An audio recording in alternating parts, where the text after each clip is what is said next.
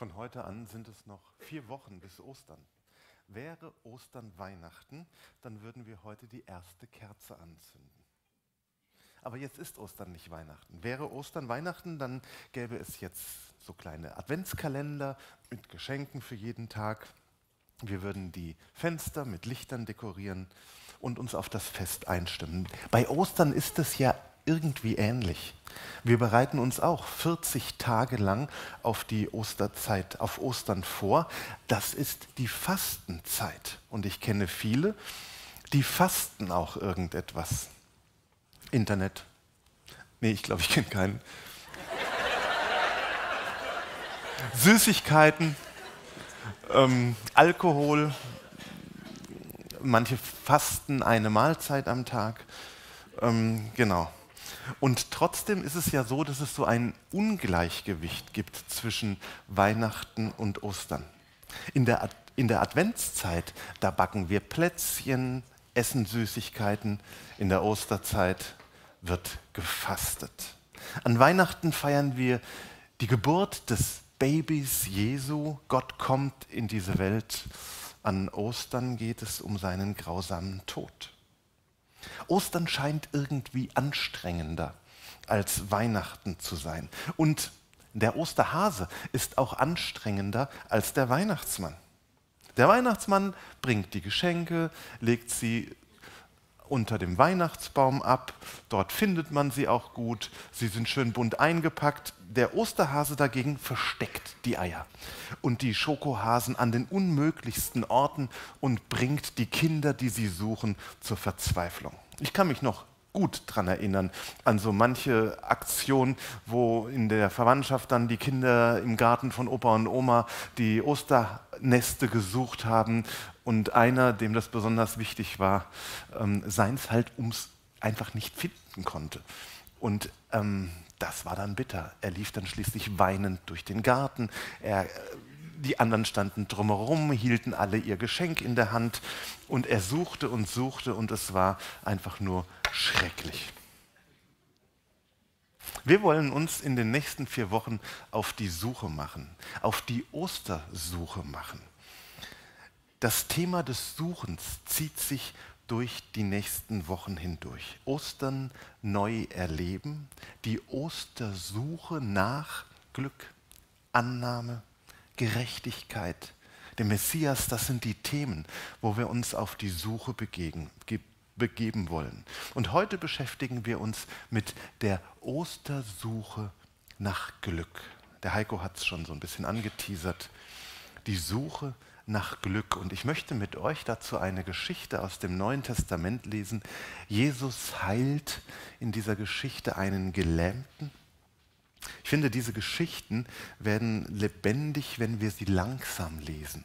Das heißt, so Vers für Vers und uns versuchen, in die einzelnen Personen so ein bisschen hineinzuversetzen, hineinzufühlen. Und das möchte ich mit euch jetzt tun die Ostersuche nach Glück und die Geschichte aus Markus Kapitel 2. Dort steht, und nach etlichen Tagen ging er wieder nach Kapernaum. Und es wurde bekannt, dass er im Hause war. Die Rede ist hier von Jesus. Wir sind ganz am Anfang seiner Wirkenszeit am Nordufer des Sees Genezareth in Kapernaum. Dort hat er sich die ersten Nachfolger zu sich gerufen, einige Fischer in seine Nachfolge. Jesus ist noch ganz am Anfang des Wirkens. Kapernaum ist der Heimatort von Petrus und seinem Fischereibetrieb. Und Kapernaum ist auch der Ausgang der Wirkenszeit und der ersten Reisen Jesu. Dort am Nordufer in dieser Gegend muss Jesus sehr schnell bekannt geworden sein. Dort hat er Menschen geheilt und es gab damit natürlich auch verbunden ganz große Hoffnung. Und deshalb wurde bekannt, dass er im Hause vielleicht des Petrus ist. Und es versammelten sich viele, sodass sie nicht Raum hatten, auch nicht draußen vor der Tür. Und er sagte ihnen das Wort. Natürlich hat Jesus nicht nur Menschen geheilt, er hat ihnen auch die Botschaft vom anbrechenden Reich Gottes verkündet. Kehrt um, denn das Reich Gottes ist nahe herbeigekommen. Lag es daran, dass die Häuser in Kapernaum so klein waren? Wir waren ja im Oktober dort mit einigen Leuten. Ähm, dass die Häuser dort sind so groß wie ein großes Zimmer bei uns.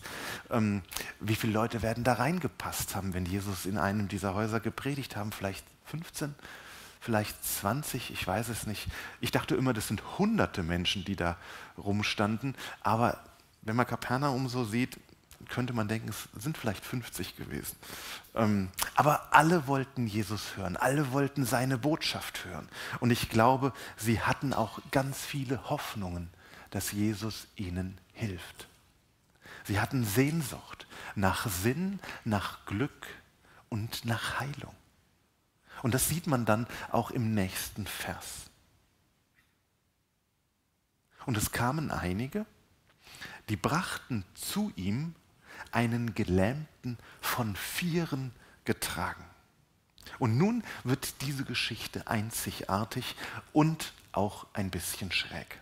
Vier Freunde tragen nun einen Gelähmten durch den ganzen Ort hindurch. Sie haben große Hoffnung, dass Jesus ihn, ihren Freund, heilen wird. An dieser Stelle müssen wir noch einmal innehalten. Unser Thema heißt ja die Suche nach Glück. Bei denen ist relativ klar, was Glück für sie bedeutet. Wie schön, wie erfüllend, wie befreiend und wie dringend notwendig wäre es doch, wenn Jesus unseren Freund heilt, dass er nicht mehr gelähmt ist. Diese Erkrankung dieses Gelähmtsein ist ja bis heute ein echt schweres Schicksal. Aber damals in der Antike gab es noch keine Krankenversicherung, keine Hilfsmittel wie Rollstühle oder sowas.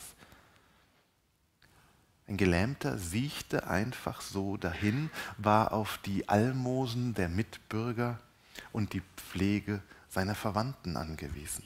Wir wissen nicht, weshalb er gelähmt gewesen ist. Wenn er so Freunde hatte, vielleicht wird er nicht immer gelähmt gewesen sein. Vielleicht hat er einen Schlaganfall gehabt und sie guckten immer wieder nach ihm und kümmerten sich um ihn. Vielleicht hat er einen Unfall gehabt.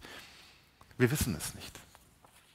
Aber der tiefe Wunsch ist, unserem Freund soll geholfen werden. Das ist das Glück für diese Leute. Er soll ein Leben haben dürfen, ein Leben führen können, wie wir alle es führen. Er soll wieder laufen können, er soll wieder arbeiten können, er soll wieder am gesellschaftlichen Leben teilnehmen. Es ist interessant in dieser Geschichte, dass wir mehr über die Freunde als über ihn selbst erfahren. Es ist ihr Glaube, mit dem sie ihn zu Jesus bringen. Aber wie mag es ihm wohl ergangen sein? Als sie sagt, Mensch, dieser Jesus, der hat Leute geheilt. Das ist die Chance für dich, als sie in seiner, in sein, an seinem Lager gestanden hatten. Wie mag es ihm ergangen sein, als sie seine Matratze gepackt hatten an vier Enden, vier Leute und ihn durch ganz Kapernaum getragen haben? Sie hatten Sehnsucht nach Heilung. Aber ich glaube, ich weiß nicht, wie es dir gegangen wäre, so als Gelähmter es war schon ein bisschen komisch. Vielleicht wäre es ihm lieber gewesen, wenn Jesus bei ihm vorbeigekommen wäre. Und jetzt wird die Geschichte wirklich komisch. Und ich finde sie die humorvollste und komischste Geschichte der ganzen Bibel. Ich kann mir das lebhaft vorstellen, wie das abgelaufen ist. Die vier Freunde kommen nun, haben die Matratze und ihn dabei. Aber es ist alles überfüllt. Das kleine Gässchen steht schon voll mit Menschen. Sie kommen gar nicht ins Haus hinein. Sie können Jesus gar nicht sehen. Guter Rat ist teuer. Was machen Sie? Sie legen ihn mit seiner Matratze erstmal an einer Hausecke ab. Einer drängt sich durch die Menge und versucht irgendwie durchs Fenster zu schauen, ob Jesus da irgendwo ist. Es ist einfach nichts zu machen. Es ist kein Durchkommen. Aber Sie sind irgendwie auch nicht bereit zu warten, bis die Veranstaltung dort in dem Haus vorbei ist. Ich kann mir gut vorstellen, wie er wieder zurückkehrte und dann an der Hausecke mit seinen anderen Freunden diskutiert hat. Und der Gelähmte vielleicht versucht hat, sie ein bisschen zu bremsen. Wir kommen einfach nicht an diesen Jesus ran, das sind viel zu viele Menschen. Der Gelähmte, schade, aber bringt mich doch bitte wieder nach Hause. Es wird doch sicher noch eine andere Gelegenheit geben. Ähm, Jesus ist doch öfters in Kapernaum. Aber ich kann mir vorstellen, wie es gibt ja manchmal so Freunde, wenn die sich was in den Kopf gesetzt haben, sind sie einfach nicht mehr zu bremsen, auch wenn einem selber das sehr unangenehm ist. Und dann hat einer eine völlig schräge Idee. Ich habe genau gesehen, wo Jesus steht. An der Seite von dem Haus gibt es eine kleine Treppe. Wir gehen hin und dann müssen wir ein Loch ins Dach machen und lassen dich einfach mit deiner ganzen Matratze durch dieses Loch herunter. Die anderen, ich kann mir das so lebhaft vorstellen, grinsen schon und sind total begeistert. Und der Typ, der Gelähmte, der sich ja nicht wehren kann auf der Matratze, denkt, Boden versinke. Sie werden es machen. Sie werden es machen und ich kann es nicht aufhalten. Bitte nicht. Das kann jetzt nicht euer Ernst sein. Ihr spinnt ja. Das ist mir peinlich bitte bringt mich wieder nach Hause. Und dann erzählt Markus so ganz trocken weiter. Und da sie ihn nicht zu ihm bringen konnten, wegen der Menge, deckten sie das Dach auf, wo er war, gruben es auf und ließen das Bett herunter, auf dem der Gelähmte lag. Was für eine Aktion!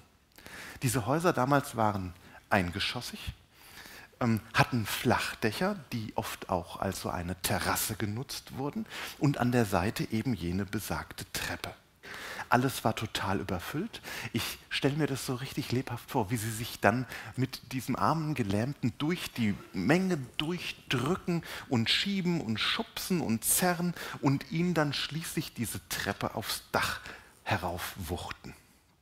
Er wird die Augen zugemacht haben und gesagt haben, meine Freunde, diese Idioten, wer solche Freunde hat, braucht keine Feinde mehr. Ich würde am liebsten im Boden versinken. Ich kann mich nicht mal wehren.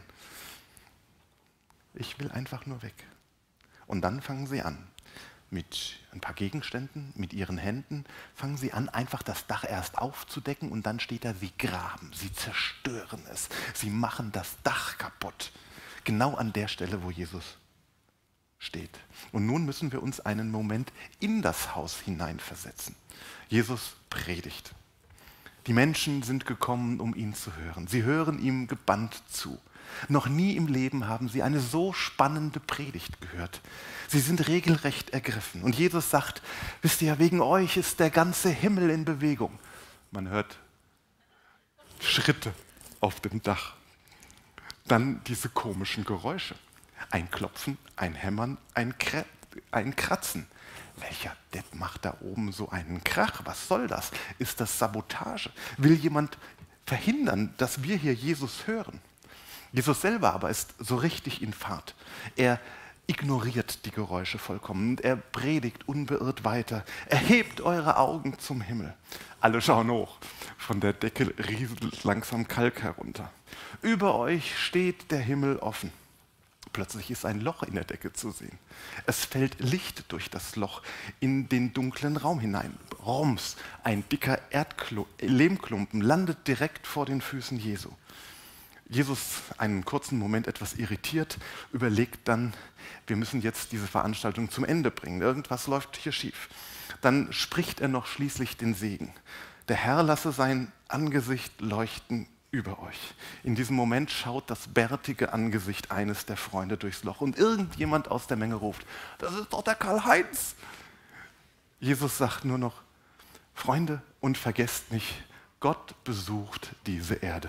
Und dann kommen durch das Loch so zwei Beine herunter und der Gelähmte wird von der Decke her abgeseilt. Und dann liegt er da. Sie hatten wohl eine Punktlandung hinbekommen. Er lag direkt vor den Füßen Jesu. Da wollte er nicht hin, zumindest nicht so. Das Interessante an dieser Geschichte, finde ich, wird eigentlich verschwiegen. Jeder fragt sich ja, wie hat der Hausbesitzer reagiert? Ähm, vielleicht hat er hochgerufen und gesagt, ich glaube, ihr habt einen Dachschaden. Und irgendeiner hat ihn angeschubst und gesagt, ich glaube, du hast einen Dachschaden. Hatte er Mitleid mit dem Gelähmten? Kannte er die vier Freunde wahrscheinlich schon? Kapernaum ist ein kleines Dorf gewesen. Hat Jesus ihn nachher beruhigt und gesagt, ich bin Zimmermann, das kriegen wir schon wieder dicht. Bevor wir zum nächsten Vers kommen, müssen wir uns noch einmal vergegenwärtigen, was der Sinn dieser ganzen Aktion war. Die Hoffnung, die große Hoffnung, dass der gelähmte Freund geheilt wird. Dafür haben sie das Haus eines Mannes in Kapernaum kaputt gemacht. Dafür haben sie in Kauf genommen, dass sie vielleicht nachher bestraft werden, sich zum Gespött des ganzen Dorfes zu machen. Aber sie wollten ihn unbedingt zu Jesus bringen. Und jetzt kommt die nächste ungewöhnliche Wendung in dieser Geschichte. Es ist klar, was sie wollen. Jesus hatte etliche geheilt. Und dann liegt er da vor Jesus. Und alle Augen schauen auf Jesus und den Gelähmten und sind gespannt, was jetzt passiert. Und dann geht es im Markus-Evangelium so weiter.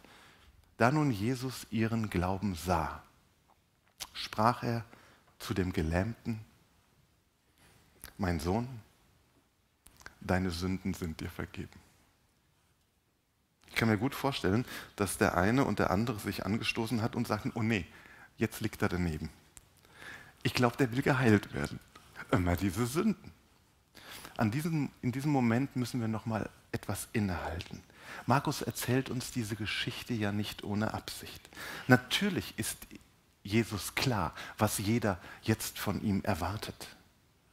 Nur Jesus lässt sich niemals in unsere Erwartungen pressen. Warum heilt Jesus ihn nicht? Für ihn gibt es anscheinend noch ein etwas größeres Problem als die Lähmung dieses Mannes. Für Jesus ist die Sache mit der Sünde schlimmer als die Sache mit der Krankheit. Sünde ist für ihn die schlimmere Krankheit. Was bezeichnet die Bibel als Sünde? Dieses Wort hat ursprünglich seinen äh, Wort, seine Wortherkunft in dem Wort, also das heißt ursprünglich Zielverfehlung. Sünde, Harmatia, Zielverfehlung. Und das kennen wir auch und diese Tragik kennen wir auch. Wenn ein Mensch am Ziel seines Lebens, am Sinn seines Lebens vorbeiläuft. Ziel und Sinn des Lebens ist die Ich-Du-Beziehung zu Gott. Und dort liegt ein Mensch vor Jesus, der an diesem Ziel seines Lebens völlig vorbeiläuft. Und das, was wichtiger ist, was Jesus wichtiger ist, er heilt diese Zielverfehlung. Und das ist ihm wichtiger als die körperliche Heilung. Ja, es ist Jesus so wichtig, dass er sogar dafür stirbt, um diese Zielverfehlung zu heilen. Und jetzt nimmt die Geschichte nochmal eine völlig unerwartete Wendung. Die Frommen, sie fangen an und regen sich auf.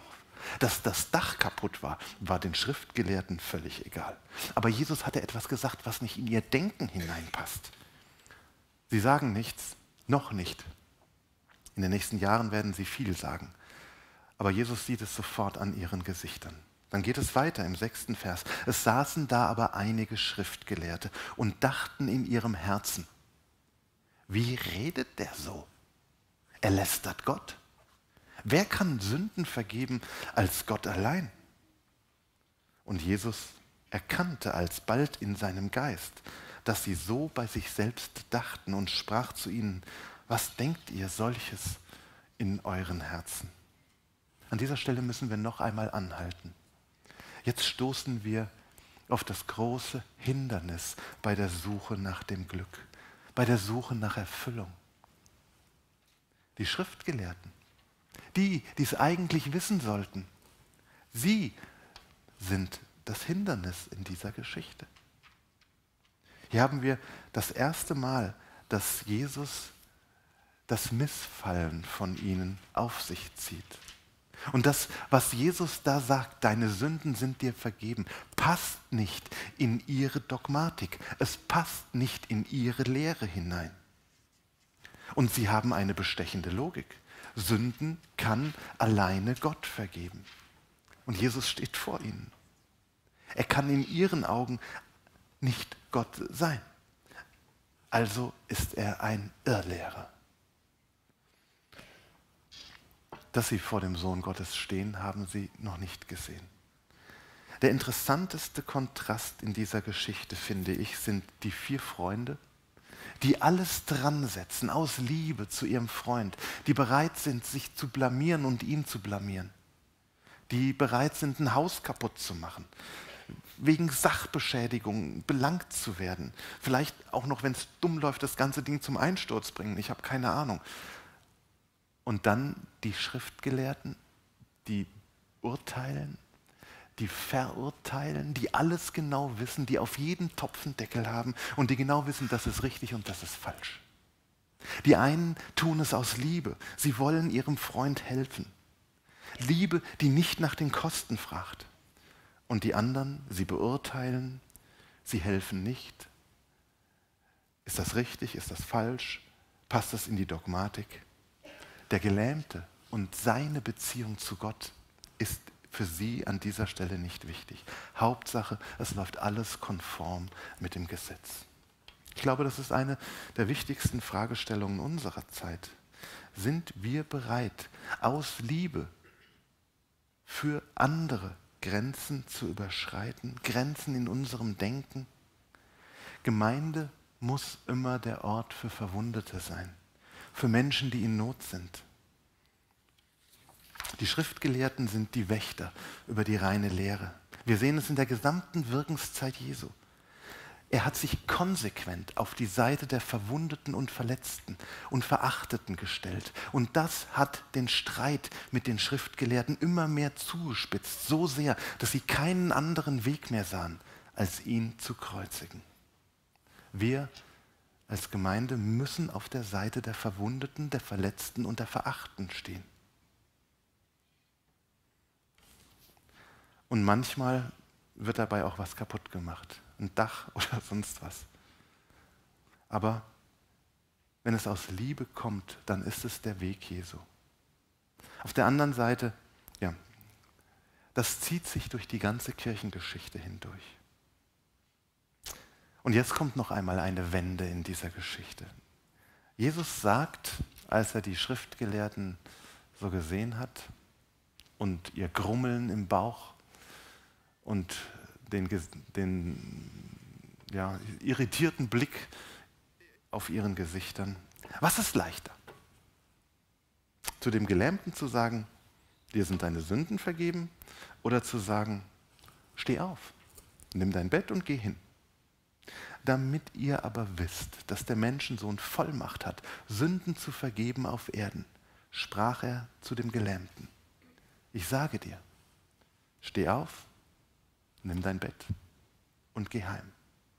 Und er stand auf und nahm sogleich sein Bett und ging hinaus vor aller Augen, sodass sich alle entsetzten und Gott priesen und sprachen, wir haben solches noch nie gesehen.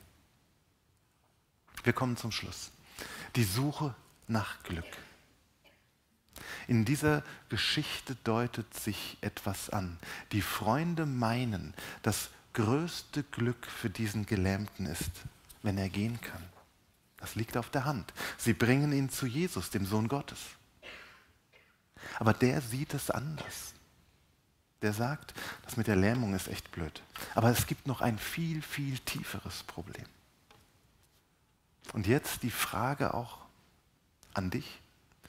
Könnte es sein, dass hinter deinem tiefsten Wunsch und deiner tiefsten Sehnsucht noch etwas anderes steckt? Noch etwas Tieferes steckt, was wir vielleicht gar nicht so sehen?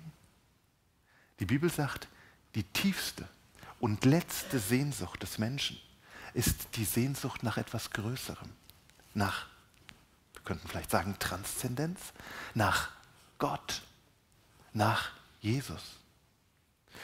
Und wenn Jesus zu diesem Mann sagt, deine Sünden sind dir vergeben, es gibt noch eine tiefere Not, die du hast, die Verfehlung deines gesamten Lebens, dann sagt er, den letzten Sinn findest du nicht in deiner Gesundheit, sondern in der Beziehung zu Gott.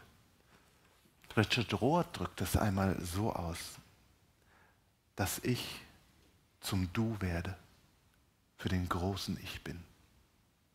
Das ist die tiefste Sehnsucht, was uns erfüllt, dass ich zum Du werde für den großen Ich bin. Und das ist auch wichtiger als körperliche Heilung. Und manchmal ist es so, dass der körperlichen Heilung erst die seelische Heilung vorangehen muss. Und so heilt Jesus diesen Menschen zweifach. Er heilt ihn in seiner Seele und in seiner Beziehung zu Gott. Und er heilt ihn dann auch am Körper. Amen.